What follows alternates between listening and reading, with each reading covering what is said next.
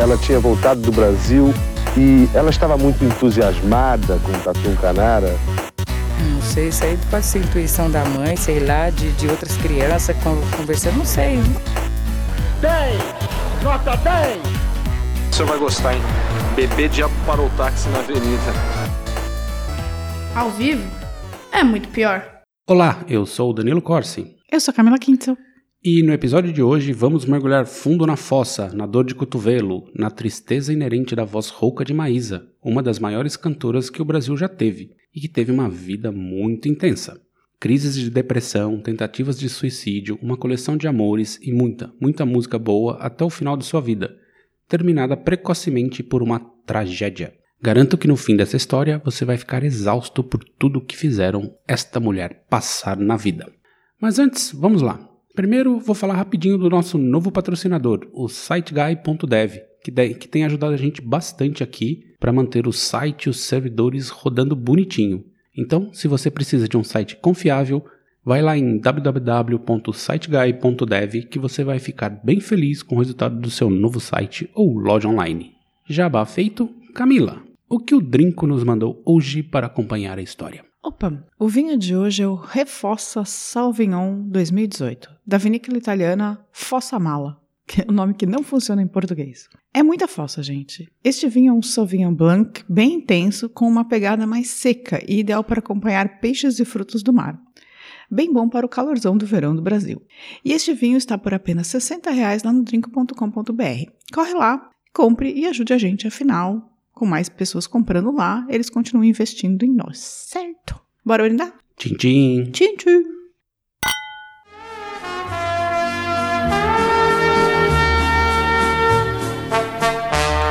Meu mundo caiu e me fez ficar assim.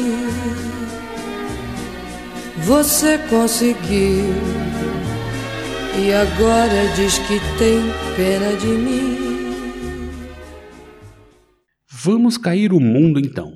Nessa história pedida pelo nosso querido Giancarlo. Giancarlo. Maísa Figueira Monjardim nasceu em 6 de junho de 1936 no Rio de Janeiro, filha de Alcebiades Guaraná Monjardim. Já começou. O Guaraná. Monja e Iná Figueira Monjardim. E é fácil dizer que ela tinha nascido em berço esplêndido, a família Monjardim era praticamente dona da porra toda lá no Espírito Santo. O primeiro Monjardim veio de Portugal para ser o presidente da capitania do Espírito Santo. De lá até a época de seu nascimento, seus familiares mandaram e desmandaram no estado. O avô, por exemplo, o barão de Monjardim, foi presidente da província por cinco vezes. O bisavô foi por 13 vezes. Tipo o PSDB em São Paulo. Gente, os caras mandavam mesmo os Mandavam. Monjardim no Espírito Santo. Tá bom, vamos saber. E perto do nascimento de Maísa, a família saiu de Vitória e foi para o Rio de Janeiro. O parto foi feito lá porque era lá que morava o ex-senador Manuel Silvino Monjardim, um próspero e conceituado médico. O bebê nasceu e sua mãe resolveu batizá-la de Maísa, em homenagem à sua melhor amiga, que se chamava Maria Luísa. Mas o Y nunca foi explicado. É porque fica chique. Talvez. Já no ano seguinte, a família toda se mudou para Bauru, no interior de São Paulo, já que Monja havia perdido seu mandato de deputado depois que Getúlio Vargas fechou o legislativo. E, como ele era muito varguista, recebeu como prêmio de consolação o cargo de fiscal do imposto de consumo em Bauru. Fiscal do imposto de consumo. Ah, vai saber. ICMS, né? Talvez, não sei. Nessa época aí, do Estado Novo, não sei se era ICMS. Mas é, tipo, imposto de consumo no Brasil é ICMS. Mas como o Monja era um conhecido enrolador e bom de papo, em menos de um ano ele conseguiu a transferência para São Paulo. Mas a vida era estranha para a família, eles tinham de mudar muito. Afinal, Monja era um inveterado jogador e sempre perdia dinheiro. Aí tinham que ir para lugares menores. Aí depois ele ganhava e mudava para mansões. Mas tinha uma outra coisa que provavelmente influenciou Maísa de maneira peculiar. Tanto Monja quanto Iná eram baladeiros natos. Basicamente saíam para noitadas quase todos os dias e dormiam quase o dia todo. Mas e seu irmão, o Alcebiades, tinha uma certa liberdade numa fase de vida na, na qual não eram muito capazes. Ela tinha oito, ele dois. Gente, família é baladeira, mas eles, tipo, tinham grana, né? Então não tinha uma babazinha, assim? Não tinha. Deixava tudo lá. Alguém pra cuidar dessas crianças e Tava tal? nada, se vira. Ok. Para resolverem essa questão e também influenciados pelas regras de boas moças têm que estudar, colocaram Maísa no internato Sacré-Cœur de Marie, dirigido por freiras francesas com rígida disciplina religiosa e moral. Sobre a experiência de estudar lá, Maísa comentou: No colégio interno, as freiras diziam que tínhamos de dormir sem pecado, pois do contrário o diabo viria puxar nossos pés durante a noite. Nunca me libertei daquele terror estúpido, mesmo depois de crescida. Até os últimos do, dos meus dias, sei que vou dormir de perna encolhida. Olha, eu durmo de perna encolhida também, eu quero deixar isso bem claro, mas eu não tenho medo que o diabo puxe meu pé, não. Bom, vai saber, né? Vai que ele vem. E aí, quando tinha folga da escola, aos finais de semana, ia jogar futebol na rua com os meninos, chegando a espancá-los quando irritada. E essa fúria também se refletia em suas notas. 6,5 em francês foi sua maior nota. A média era 4,3.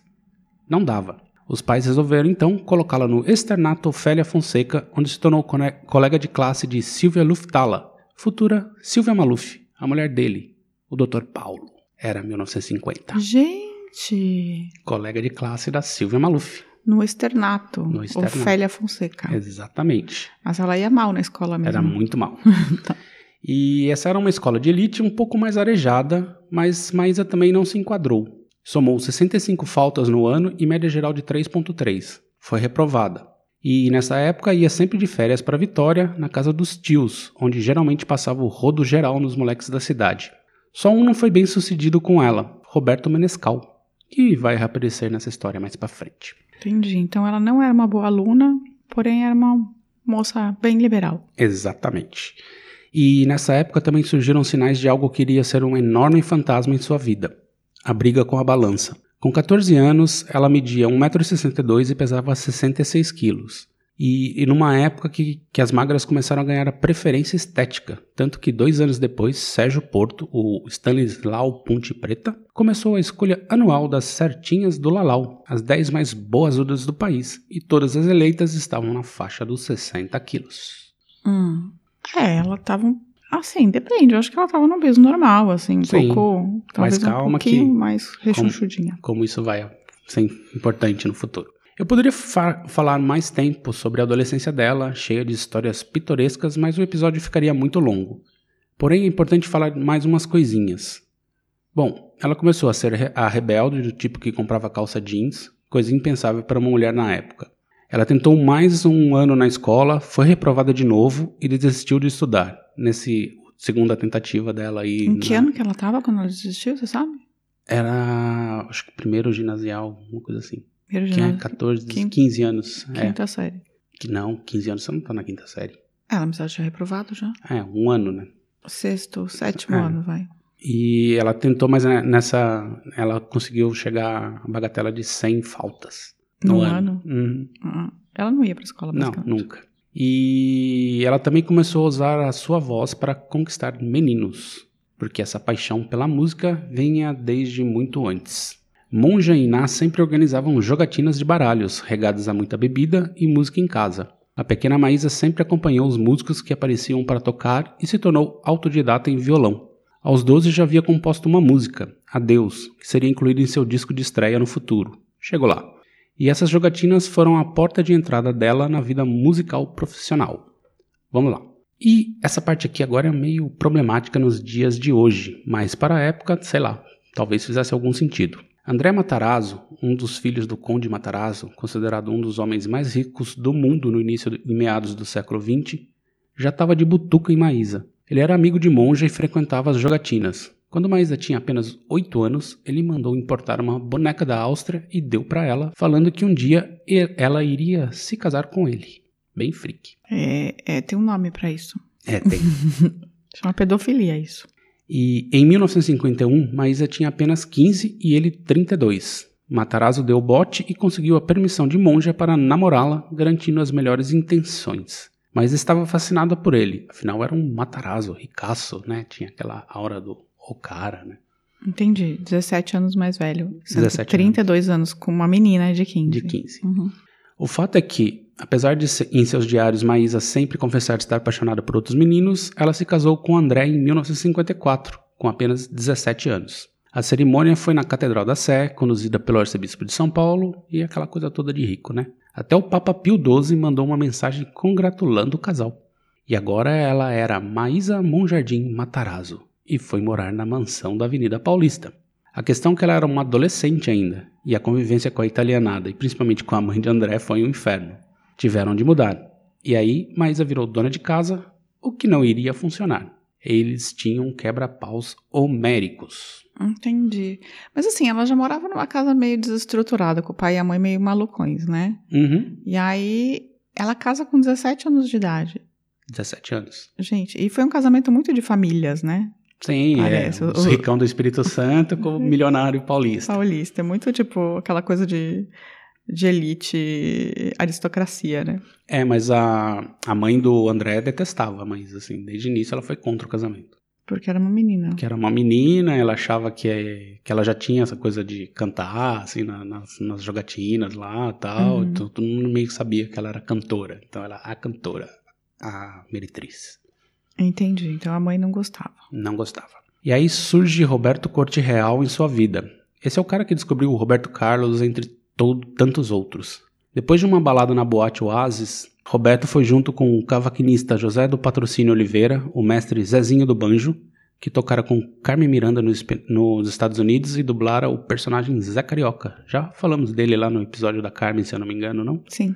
E o Roberto e o Zezinho foram para casa do Monja e ganharam uma canja de Maísa cantando e tocando. Ela estava grávida, com 90 quilos e depressiva pela vida que levava. Mas encantou a dupla. Gente, 90 quilos com 1,62m, ela tava bem grandinha, assim. mas- Tava. Mas ela estava grávida aí, né? Mesmo assim. Tudo bem. e aí, Corte Real não teve dúvidas e a levou para RGE para gravar um disco. Aí outra treta, né? André era contra, mas aceitou se ela doasse toda a renda do disco para o Hospital do Câncer. E logo após o parto de seu único filho, Jaime Monjardim, sim, o cineasta e o todo-poderoso da Globo, ela entrou em estúdio. Em 56 surgiu o primeiro disco, Convite para ouvir Maísa. E com algumas picaretagens da gravadora, o disco conseguiu alguma reverberação. Fez um sucessinho, então. Fez. Mas eles montaram, fizeram, fizeram uma confusão, tudo, que confundiram o nome da gravadora, acharam que era uma coisa americana e tal. Então, Foi uma, aqueles esquema brasileiro da década de 50. Uhum. E aí a vida de Maísa se tornou uma maravilha e um inferno. Afinal, uma, ma- uma Matarazzo cantando? A imprensa caiu em cima, vasculhando cada passo que ela dava. André continuava contra ter uma mulher cantora, uma meretriz, segundo ele. E a sua família mais ainda. Mas toda família tem aqueles que adoram ver o circo pegar fogo, né? Olímpio Matarazzo, irmão e sócio de André, em uma metalúrgica em São Paulo, convenceu seu irmão a permitir que a Macan Erickson, em conjunto com a Bombril, contratassem Maísa para um programa de TV na Record. Novamente, a condição era que o dinheiro fosse todo para o hospital. O programa semanal a tornou extremamente famosa e o close em seus olhos verdes se tornaram icônicos em sua biografia. E ela também lançou seu segundo disco, Maísa. E isso tudo em 57. Mas ela tava feliz nesse começo. Tava, tava indo bem, assim. Ela era, ela ficava meio revoltada porque ela não tinha direito ao dinheiro, assim, tinha que dar todo o dinheiro, mas pelo menos ela tava cantando, não tava mais trancada em casa como o André. Cuidando, E cuidando o André era, como ele era empresário, ele sempre ficava viajando para ver as empresas Matarazzo por todo quanto é canto, então ele mal ficava em casa. Entendi. E aí ela começou a ganhar prêmios e mais prêmios, mas também era sempre capa de jornais por seus chiliques em shows. Não suportava pessoas falando, às vezes abandonava os palcos, às vezes jogava seu sapato na cabeça do falador. Gostei disso. É, ela ficava pistolaça. E sua vida de cantora incomodava demais André. Ele deu um ultimato: ou a família ou a música. Mas ela não teve dúvidas e se desquitou. Ai, meu Deus, uma Matarazzo desquitada. Pois é. Mas rico, né? Rico não tem problema com esse tipo de, pro... Não de tem. coisa. Enfim. E aí ela se mudou para o Rio em 58 e ganhou um programa na TV Rio, patrocinado pela Piraquê. Neste ano lançou o Convite para Ouvir Maísa número 2, que talvez tenha seu maior sucesso, Meu Mundo Caiu, e se tornou a cantora mais bem paga do Brasil.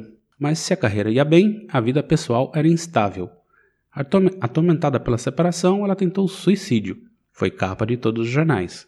Aí ela começou a beber uísque e vodka para conter a ansiedade e era comum vê-la trôpegas em shows, apesar da voz nunca falhar. E, com muito álcool, leva a ganhar peso. Os jornais não perdoavam e saltavam manchetes como Maísa estava divina no show, apesar de estar muito gorda. Literalmente assim que publicavam. Fora que inventavam namorados todos os dias para ela. Ela ganhou também o apelido de Maísa Perdi Meu Pente, pela cabeleira toda que tinha e não ia ao cabeleireiro.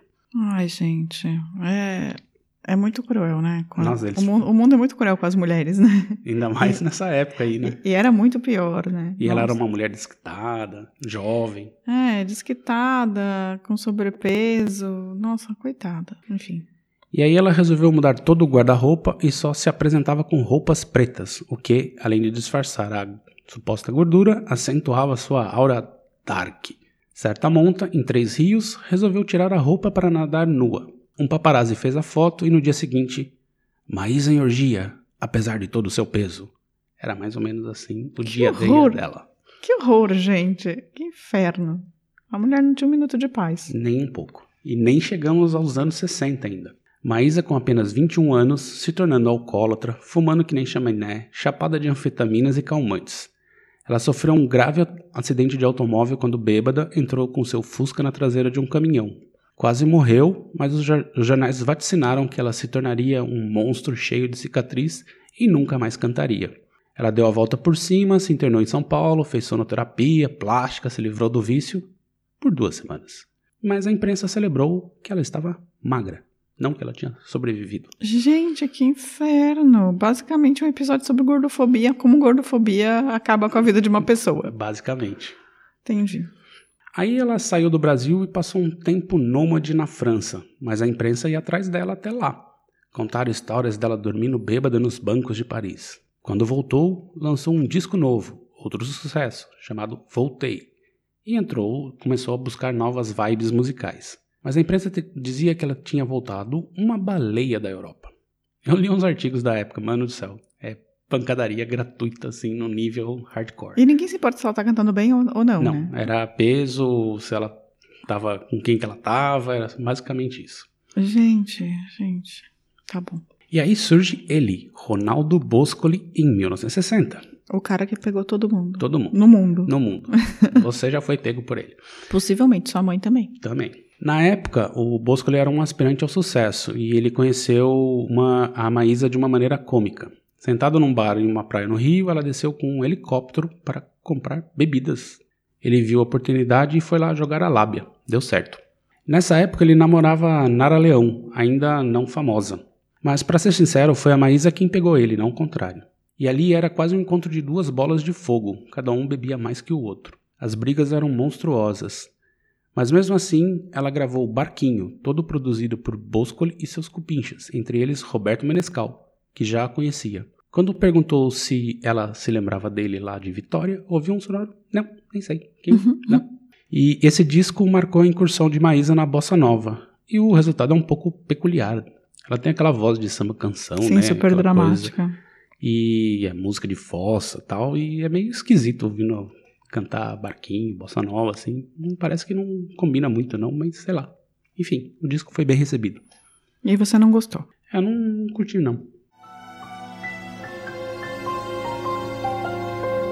Dia de luz, festa de sol, um barquinho a deslizar no macio azul do mar. Tudo é verão, amor se faz num barquinho pelo mar que desliza sem parar. Aí tem a famosa excursão de Maísa à Argentina em 61. Ela e sua banda, que tinha Menescal, Luiz Essa, Luiz Carlos Vinhas, Bebeto Castilho, Elcio Milito e Ronaldo Boscoli, claro, causaram no lugar. Certo dia, Maísa e Boscoli quase foram presos por soltarem bombinhas dentro de um restaurante. Jesus amado. Depois eles tavam, tinham levado muitas bombinhas e eles destruíram o quarto do hotel. Aí Boscoli combinou que não beberiam por um tempo, mas a Maísa pendurou uma garrafa de vodka para fora da janela. E era essa vibe, tanto que Menescal abandonou a turnê. Perto de retornarem, Maísa pediu para uma amiga argentina se passar de amiga da Nara e ver qual era a do Boscoli. Ele caiu e disse que não aguentava mais a gorda. Maísa ficou pistola e planejou sua revanche. Gente, que horror. Pois é. Ela ligou para vários jornais no Rio e disse que tinha uma revelação a fazer. Quando chegaram, ela foi logo anunciando que tinha aceitado a proposta de Boscoli e iriam se casar. Ele quase morreu ali na, na hora que ela falou isso, assim, tem as fotos, do, é muito engraçado. E a Nara também, ela estava no, aero, no aeroporto esperando por ele. Ela nunca mais falou com Boscoli. Que acha? A Nara Leão nunca mais falou nunca com o mais, Bosco. nunca mais, depois disso. É, com uma razão, né? Pois é. E Nossa, ela tava esperando por ele no aeroporto. tava esperando por ele no aeroporto. E aí chegou a Maísa falando que ia casar com ele. Uhum. Ai, Jesus. Coitada. Coitada da. Perdeu aí. Em seguida, ela e sua trupe foram tirar folga em Vitória, o Bosco incluso. Aí, certa noite, os dois acordaram no meio né, da noite assim, e a primeira coisa que Maísa fez foi entornar uma garrafa de gin no gargalo. Aí o Bosco lhe concluiu que, que já tinha dado para ele. Ele se mandou de mansinho, pegou o carro e tentou se mandar para o Rio. Maísa ficou possessa e pediu ajuda para seu amigo, um- que era secretário de Segurança do Estado, que mandou a polícia fechar a fronteira com o Rio e trazer Boscoli de volta. Deu certo, ele voltou para Vitória, mas o relacionamento dos dois acabou ali. Gente, que loucura. Que coisa mais tóxica. Pois é. E ela tava, tipo, completamente descontrolada. É, depois eu vou contar mais uma, a última que ela aprontou pra cima dele. Mas é, também é engraçado, mas trágico. E nisso, a imprensa devorava cada oportunidade, falando de seu peso, de seus amores. Nessa época também surgiu um boato de seu caso com João Goulart, coisa que Bosco lhe garante que presenciou. Ela nunca confirmou. Depois disso, ela desapareceu por um tempo e foi fazer tratamento de novo, só que na Argentina. A imprensa brasileira descobriu e foi lá infernizar. Daí ela tentou a carreira nos Estados Unidos, foi ter uma temporada em Nova York. O que começou bem acabou mal. Ela voltou a beber e faltava aos shows, coisa que também fazia no Brasil. Não deu certo, mas conseguiu gravar um disco lá, hoje considerado uma raridade. Maísa Sing Songs Before Dawn. Custa uma fortuna. Eu dei uma olhada, o original, o bolachão, em vinil, custa a bagatela de 2 mil dólares. Viu, gente? Se vocês ah, encontrarem algum sebo aí no Brasil, por favor, comprem, viu? Não chegou no Brasil esse disco. Ah, nunca chegou. então Nunca você tem chegou. que comprar no sebo nos Estados Unidos. nos Estados Unidos. E era assim que ia a sua vida, né? Cachaça, drogas, escândalos, tentativas de suicídio, amores fugazes e muita solidão. Ela falava: Não conheço amor, queria conhecer. Canto assim porque não existe amor em minha vida. Ela gravava novos discos, detonava a imprensa, pedia paz, mas não ganhava. Ela ganhou um poema de Manuel Bandeira. Eu ia até ler, mas aí eu descobri que o próprio leu. Ouça aí. Maísa. Um dia pensei um poema para Maísa. Maísa não é isso, Maísa não é aquilo. Como é então que Maísa me comove, me sacode, me bulversa, me hipnotiza? Muito simplesmente. Maísa não é isso, mas Maísa tem aquilo. Maísa não é aquilo, mas Maísa tem isto. Os olhos de Maísa são dois não sei que, dois não sei como diga, dois oceanos não pacíficos. A boca de Maísa é isto, isso e aquilo. Quem fala mais em Maísa, a boca ou os olhos? Os olhos e a boca de Maísa se entendem. Os olhos dizem uma coisa e a boca de Maísa se condói, se contrai, se contorce como a ostra viva em que se pingou uma gota de limão. A boca de Maísa escanteia e os olhos de Maísa ficam sérios. Meu Deus, como os olhos de Maísa podem ser sérios e como a boca de Maísa pode ser amarga. Boca de noite. Mas de repente alvorece num sorriso infantil inefável. Cacei imagens delirantes. Maísa podia não gostar, cacei o poema. Maísa reapareceu depois de longa ausência. Maísa emagreceu. Está melhor assim? Nem melhor, nem pior. Maísa não é um corpo. Maísa são dois olhos e uma boca. Essa é a Maísa da televisão. A Maísa que canta. A outra eu não conheço. Não conheço de todo. Mas mando um beijo para ela. Aliás, o Bandeira merece um episódio só pra ele, né? Pra falar dessa coisa maluca que ele, é- ele ser amigo dessa galera toda cheio de pneumonia na cabeça, não é, não, é não Camila? Não é pneumonia que ele tinha é na cabeça. pneumotórax lá. Ah, ele tem um coisas poema chamado pneumotórax, mas é, o problema dele era com a... Ai, como que era aquela outra doença? Tuberculose? não? Tuberculose, tem Aí, verdade, tuberculose. tuberculose, não é pneumonia. E aí ele sério. nunca, ele nunca conseguiu se, se livrar da experiência de ter tido tuberculose. O problema é que, tipo, ele teve tuberculose quando ele era criança. E ele ficou o resto da vida inteira falando sobre isso. Pois é. Em 63, ela se mandou para a Europa para cantar em Portugal e na França, no Olímpia, onde foi aplaudida de pé ao cantar Não Me Quitte Pas. Nem que tepa. Nem Me Quitte Pas. E em Portugal, ela conheceu o espanhol Miguel Azanza, que viria a ser seu novo marido. Na verdade, Miguel e sua esposa deram abrigo a Maísa em Madrid, e ela foi lá e pegou o cara. Flagrados pela mulher do cara, foram expulsos da casa e juntaram as trouxinhas. Gente, que loucura. Ela foi na casa do cara e traiu a, Uhum. a confiança, A confiança. da casa. Hum. E a vida com Miguel não era fácil, né? Tinha tretas e mais tretas. Quando André Matarazzo morreu em 64, ela resolveu levar Jaime para Espanha. Mas ao invés de ficar com ele, resolveu botá-lo no internato na cidade, coisa que sempre odiou. Jaime ficaria traumatizado com isso, chegando a declarar que a mãe estava morta para ele. Ele só a perdoou 13 anos depois. É, eu imagino, né? Imagina você tá sendo criado com o seu pai, aí seu pai morre, sua mãe te leva pra, teoricamente, morar com ela e coloca você num internato. É, e teve um, tem uma história peculiar nisso aí, que um dia ele estava doente, ela foi visitá-lo, mas ela não quis chegar perto dele porque ela falou que tinha que cantar e não podia ficar, correr o risco de pegar gripe ou resfriado, seja lá o que ele tivesse.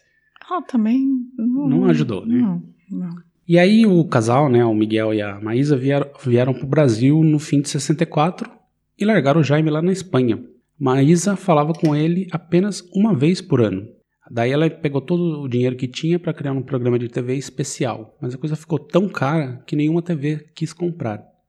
Aí teve de aceitar um novo programa na Record que não durou, porque ela foi gravar bêbada. E ela já começou a entrar num hiato de gravação. O último disco era a Canção do Amor Mais Triste de 62. Mas ela não compunha mais, só gravava a música de outras pessoas. Ela tava em decadência, mas, tipo. Decadência com 22, 3, 23 anos, né? Nossa, é muito triste Pois isso. é, né? ela foi queimou muito rápido assim. Sim. Os ciúmes mútuos e as eternas discussões e o excesso de álcool foram minando a relação dos dois a cada dia. Depois de um show, os dois ficaram se estapeando publicamente, com Miguel chegando a desferir chutes em Maísa para fazê-la entrar no carro depois que ambos tinham haviam bebido além da conta. Nossa, isso é horrível. Era a vibe dos- no- do casal. Aí em 66 ela gravou um novo disco, Maísa, e participou da primeira edição do Festival Internacional da Canção com a música Dia das Rosas de Luiz Bonfá e Maria Helena Toledo, Toledo perdendo para Saveiros de Nana Caymmi, uma novata então. Aliás, depois desse festival rolou uma treta com a Elis Regina, que já a Elis Regina já contou a história também. Sim, vai ouvir o episódio da Elis Regina. Na festa dos vencedores, Maísa provocou Elis. Gauchinha de merda, você não canta nada. Elis revidou. Não me provoca não, sua pinguça. E todos viram uma garrafa de uísque voando sobre as mesas em direção à cabeça de Elis Regina. Segundo contam, Roberto Menescal bancou o goleiro e defendeu o uísque. Ele nega, diz que foi outra pessoa. Depois disso, Elis e Maísa nunca mais se falaram e se cutucavam pela imprensa, quando podiam. E as duas tiveram uma história trágica do mesmo jeito, né? do mesmo jeito. E nessa aqui, eu não, não, não tá no roteiro, mas vou contar rapidinho. Ela foi voltar, voltou para Madrid, né? Assim, para ela e o Miguel voltaram para Madrid, mas antes ela ligou pro Bosco ali no Rio. Ela estava em São Paulo. Ela ligou pro Bosco ali no Rio, falando que precisava falar com ele com urgência, porque assim, mesmo estando com o Miguel, ela ainda tinha casos esporádicos com, com o Bosco. E aí ela pediu pro Bosco ir até São Paulo urgente, porque ela precisava falar com ele, não sei o que, ele tava precisando de, de conselho dele, queria vê-lo e tal. Aí ela fez ela, eh, o Bosco e o Miele entraram num táxi, saíram do Rio, foram até São Paulo, num táxi. Que ela falou, não, pode pegar o táxi aí, porque eu pago. Quando chegar aqui, eu pago e tal. Aí quando eles chegaram em, em, em São Paulo, ela tinha embarcado para Madrid já. Deixou um bilhete para ele, otário. Gente! Aí eles tiveram que sair caçando amigos em São Paulo para fazer uma vaquinha para pagar o táxi. Quem que vai de táxi do Rio pra São Paulo? Sei lá. o Miele e o Bosco. O Miele e o Bosco. Ok. Maísa ficou num vai e vem entre Rio e Madrid até 69, quando logo após mais uma tentativa de suicídio, Miguel foi embora de vez. Aí ela ganhou mais um programa de TV na Tupi do Rio, mas não deu muito certo. Fez dois shows de muito sucesso e lançou mais um disco. Em 70, lança o fracassado Ando Só numa Multidão de Amores e resolveu que queria ser atriz. Montou o espetáculo teatral Wojciech, de George Buchner, retumbante fiasco. Em 71 fez uma novela na Globo, O Cafona, depois outra na Tupi, mas abandonou a produção porque Foi- estava bebendo. Wojciech é uma peça maravilhosa, não é? Que Não, mas é... a dela foi um fiasco. Tá, entendi. Em 72, meio que vira cantora de churrascaria. Não literal, mas só conseguia shows em bibocas. Ela começa a namorar então o ator Carlos Alberto e vai morar em Maricá. Em alta depressão, tinha crises de ciúmes gigantes e inventou que estaria grávida dele. Obviamente, deu ruim e ele se mandou. Em 74, lutando contra o alcoolismo e a depressão, piorada com a volta de Jaime ao Brasil, que se recusou a vê-la ou falar com ela. Ele ficou de 64 a 74, 10 anos na Espanha com a mãe no Brasil, sozinho. Gente. Ele acusava de tê-lo abandonado no colégio interno quando tinha apenas 8 anos de idade, que nunca mais quis saber dele e que nem foi buscá-lo no aeroporto ao chegar ao Rio. Ela mandou um táxi para pegá-lo. Ela ainda tentou vê-lo na casa dos seus pais, mas ele se recusou a atendê-la. Ainda assim, com toda essa tensão rolando na vida, ela lançou seu 16º e último álbum, O Confuso Mais Bom, Maísa. Nossa, o Jaime Mojardim precisou. Acho que imagino que tenha que ter feito muita terapia na vida, né? Provavelmente. Nem sei se ainda não é abalado por isso ainda. Porque pra uma criança isso é, tipo, demais, assim. Foram Eu- 10 anos. Eu, Ele foi com 8, voltou com 18, É. 10 anos abandonado na Espanha. eu tenho meio vontade de chorar em pensar numa criança de 8 anos jogada num colégio. Colégio interno. Quem cuidou dele lá foi um. Esqueci o nome do figura, assim, mas era um amigo do Miguel. Assim, tipo, o melhor amigo do Miguel meio que falou, pô, vou cuidar do moleque aqui, assim, ele que ia lá nas reuniões, tu via, organizava tudo a vida do, do Jaime lá. Coitado. Ele chama o cara até de pai até hoje. Nossa, horrível essa história. Horrível. Coitada dessa criança. Bem, enfim. Ela fez seus últimos shows na boate Igrejinha em São Paulo em 75. Depois, ladeira abaixo, na depressão e autoabuso. Mas Jaime estava noivo e sua noiva, Fernanda Lauer, e os pais de Maísa conseguiram demovê-lo das mágoas. Fizeram as pazes, mas voltaram a brigar porque ela achava que ele era jovem demais para casar. Mesmo assim, ele a convidou para o seu casamento, um primeiro passo para um novo tratado de paz. O casamento foi realizado em 22 de janeiro de 77, Olha, que dia lindo. né? Pouco antes de embarcar para a lua de mel, Jaime abraçou e perdoou de vez a mãe. Em seguida, ela passou na casa dos pais. Era um sábado, eles queriam que ela ficasse por lá e descansasse, ela estava abatida e não dormia já há três dias. Ela disse que não, iria voltar para Maricá, porque seria melhor ir naquele momento, pois no domingo muita gente estaria voltando e isso travaria o trânsito. Aí, pouco antes das 18 horas, ela entrou com a sua Brasília Azul na, na ponte Rio-Niterói. Segundo o livro Maísa, Só numa Multidão de Amores, do jornalista e escritor Lira Neto, base fundamental desse episódio, o veículo estava a mais de 100 km por hora e com a janela do lado do motorista totalmente aberto, enquanto a do lado do passageiro seguia completamente fechada. Ao tentar desviar de um carro, Maísa teve a Brasília atingida por uma forte lufada de vento. Ela perdeu o controle do carro, que aparentemente teve a estabilidade comprometida por conta da diferença entre as janelas, uma aberta, outra fechada. Que loucura. Pois é. O carro chocou-se com um dos cabos de aço da ponte e isso deu início a uma sequência de acontecimentos. O veículo bateu na quina de concreto armado que dava início à mureta, rodopiou na pista, bateu novamente e dos dois lados no muro de proteção. O impacto foi tanto que o volante ficou na altura do banco traseiro. Gente. Com ferimentos diversos, Maísa morreu a caminho do Hospital Antônio Pedro, em Niterói. Entre as últimas anotações da cantora, um desabafo. Eu estava com medo, olhava o mundo com grande terror. Ela tinha apenas 40 anos. Um exame toxicológico atestou que ela estava sóbria na hora do acidente, mas familiares disseram que ela estava sob efeitos de remédios para emagrecer, além de sem dormir por dias. E a mulher que brilhou intensamente sua juventude e se, e se despediu de maneira trágica da vida, como se fosse uma das letras que fez todo o Brasil cantar. O que achou da história, Camila? Achei horrível. Achei horrível. Achei uma história, tipo, de muitos erros, né? De muitos erros, de todos os lados, assim. Obviamente ela era uma dependente química, o que é Sim. um problema. Ela apanhou muito da vida e. Ela foi muito perseguida, muito perseguida né? por assim. causa do peso. Ela, ela- na verdade, assim, ela era uma mulher rica que meio que abandonou essa riqueza para ser cantora, mas foi uma cantora extremamente bem sucedida, né? Então, assim, ela Sim, continuou tinha, rica, Tinha contatos, né? Também. mas assim, de algum, de alguma maneira isso rolou aquele gatilho, né, na imprensa, assim, que resolveu persegui-la por qualquer, absolutamente qualquer coisa que ela fizesse. Os caras estavam lá enchendo o saco dela, assim, tipo, publicavam É, mentiras, faziam diabo. Né? mas assim, persegui- perseguindo basicamente por gordofobia e, e por, por machismo, né? No Sim. final das Não, contas. No final das assim. contas foi isso. Ela, meio que essa vida desgraçada que ela teve foi por isso, assim.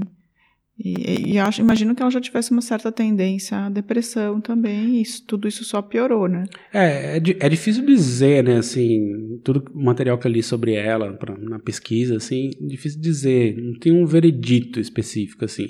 Basicamente, o que acredita-se que ela, assim, ela queria ser ela, queria fazer coisas que supostamente uma mulher não poderia fazer naquela época, mas ela tinha, ela era muito amiga da Dolores Duran, por exemplo, também, que era super jovem, fazia muito sucesso mas ela era de família rica, então assim não, não se esperava que ela fosse abandonar tudo para ser cantora e talvez aquela instabilidade na infância assim É, tenha acho deixado ela, ela- meio sem norte, Acho né? que sim, ela é uma pessoa sem tanta estrutura, assim. Isso é uma coisa. Mas também quem tem tanta estrutura assim aos 20, sabe? É difícil. E, É, e o que ela sempre falou é que ela nunca se sentia na vida nunca se sentiu acolhida, assim, É, apesar dos então. pais, ela gostar dos pais, nunca ter nenhum problema com os pais. Os pais foram, no princípio foram contra ela cantar, assim, porque é aquela coisa, né? É, eu sei, mas os pais também não deixavam ela solta com o irmão, com oito anos de idade, abandonou. Ela meio que repetiu com o filho o que os pais fizeram com ela, sabe? Pois é. E aí o abuso de substância também foi repetido, né? Porque o pai também bebia, a mãe Bebia pra também. caramba, né? Então é tudo meio. As pessoas se repetindo. Uma tristeza sem fim essa história. Porque poderia ser uma história completamente diferente. Pois é, ela, ela queimou muito, ela assim, ela foi muito rápida, assim, o período de sucesso dela, assim, intenso foi entre ses- 57 e 64, assim. depois ela continuava fazendo sucesso, ela foi lá no Festival da Internacional da Canção, foi, todo mundo ficou puto que ela não ganhou, ganhou na Ana Caymmi, mas ela já não era mais a, a mulher. É, porque tem seu timing também, né? E perseguida desse jeito. Nossa, que horror, assim. Que história triste, gente. Pois é, ela foi muito perseguida. E ela tinha esse, esse negócio, assim, porque apesar do no- nos primeiros discos, antes dela começar a gravar Bossa Nova de verdade, ela já gravava Tom Jobim, já gravava Vinícius, né? Mas muita gente da própria Bossa Nova, é, aí tem, tem divergências, né? Tem gente que garante que, assim, por ela ser do samba canção, ela nunca soube cantar Bossa Nova direito, o que eu acho que tem um certo fundamento. E tem outro que, assim, muita gente detestava ela porque eram amigos da Nara Leão. Com certeza. A Nara Leão talvez valha uma história também aqui, um podcast sobre a Nara Leão. É uma boa história também. Também. Bom, antes de irmos pro bloco de recadinhos, fica a dica de Maísa, só numa multidão de amores, do Lira Neto, se você quiser ir a fundo na história dela. Tem também Maísa, Quando Fala o Coração, uma minissérie da Globo, que você encontra uma versão condensada de duas horas no Globoplay. Essa versão não achei muito legal não, mas é do Manuel Carlos e foi produzido pelo Jaime Monjardim, então dá pra dizer que tem bastante coisa fiel ali, né? Ou não, né? Porque na verdade, tipo, ele tem a visão dele, né? Ah, mas me pareceu bem razoável, assim. E é isso. Agora uma pausinha e já voltamos.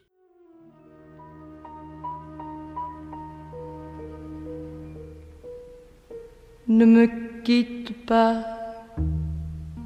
il faut oublier, tout peut s'oublier, qui s'enfuit déjà, oublier le temps de malentendu et le temps perdu, à savoir comment, oublier ces heures qui tuaient parfois, à coups de pourquoi, le cœur du bonheur.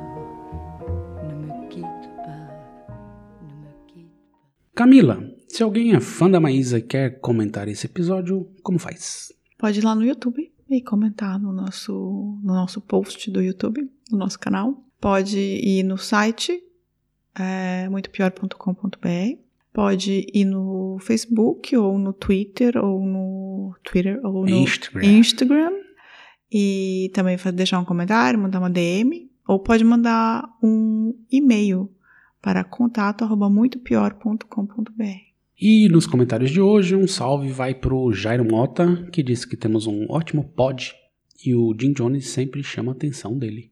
Eita! Obrigada, Jairo Malta. É, espero que o Jim Jones chame atenção de uma maneira não tão positiva. O Márcio Fabiano, né, claro, concorda comigo que o Chico Anísio estava tirando onda do televangelismo. Ah, sim, o Márcio Fabiano, ele puxa seu saco. É Puxa isso que eu nada. tenho a dizer. Márcio Fabiano é um puxa-saco do Danilo. Aqui, estamos aqui para fazer denúncia. Não, fake, fake Ele, news. ele gosta de você porque você chama... Não, você não chamou a Maísa de má. Não chamei a Maísa de Mar porque não dá. Tá. Então tá. Já o Jeremias Martins Nogueira diz que acredita agora em crime perfeito ao falar da morte do PC Farias. Bem, É. não, não, não, Perfeito não, um crime impune só. eu né? acho, é, eu acho que você precisa, depende da polícia que você tem, né? Pois é. O Marcelo JC falou que gostaria de ouvir os relatos das crianças lá da escola de base. Eita, acho que elas não vão falar nada não. É, eu acho que elas nem lembram, né? Eram bebê, eram criancinhas, eram berçário escola base, né? Pois é. Primária, né? Assim, Era prezinho. né? prezinho, é. O Salles Guerra disse que nosso podcast é muito bom, mas não entendeu porque censuramos os comentários de alguns episódios. Bom, censuramos nada, só desabilitamos alguns porque eu já tava de saco cheio de rebater amantes de milícia com aquela lenga-lenga bizarra de sempre. E fiz o mesmo no do Frei Tito porque o episódio foi descoberto pelos olavistas e era um poço de chorume só. Sem tempo, irmão, não dá. Assim, tipo, é muito tóxico, tá, tá louco. E um salve também pro João Bosco, que chegou essa semana no nosso podcast. O João Bosco, o João Bosco? Não, antes fosse, mas não. É o Brinquedo João de Bosco. papel machê? É, esse é o outro João Bosco. Entendi. E algo mais, Camila? Ah, eu sempre preciso falar do nosso amigo, que também foi o inspirador desse episódio de hoje. Giancarlo. Giancarlo. Então, Giancarlo, esse episódio foi pra você, meu querido. Ele mandou uma mensagem grande pra gente e falou que a gente precisa divulgar mais meu outro podcast. Divulgue. Então, por, se você está aqui ouvindo este podcast, ouça também o Eu e Deuses, que está no euideuses.com.br, que é um, é um podcast de mitologia. Ou procure aí no seu agregador, se você usa agregadores. Sim, se você Até não o achar no Spotify. seu agregador, me avise, porque aí a gente pode colocar no seu agregador também. Pois é. É, então, ouça o euideuses.com.br, ouça o novo podcast de mitologia. E é isso aí. Semana que vem estaremos de volta. Um beijo. Tchau, tchau. Tchau. Este programa é um oferecimento de drinco.com.br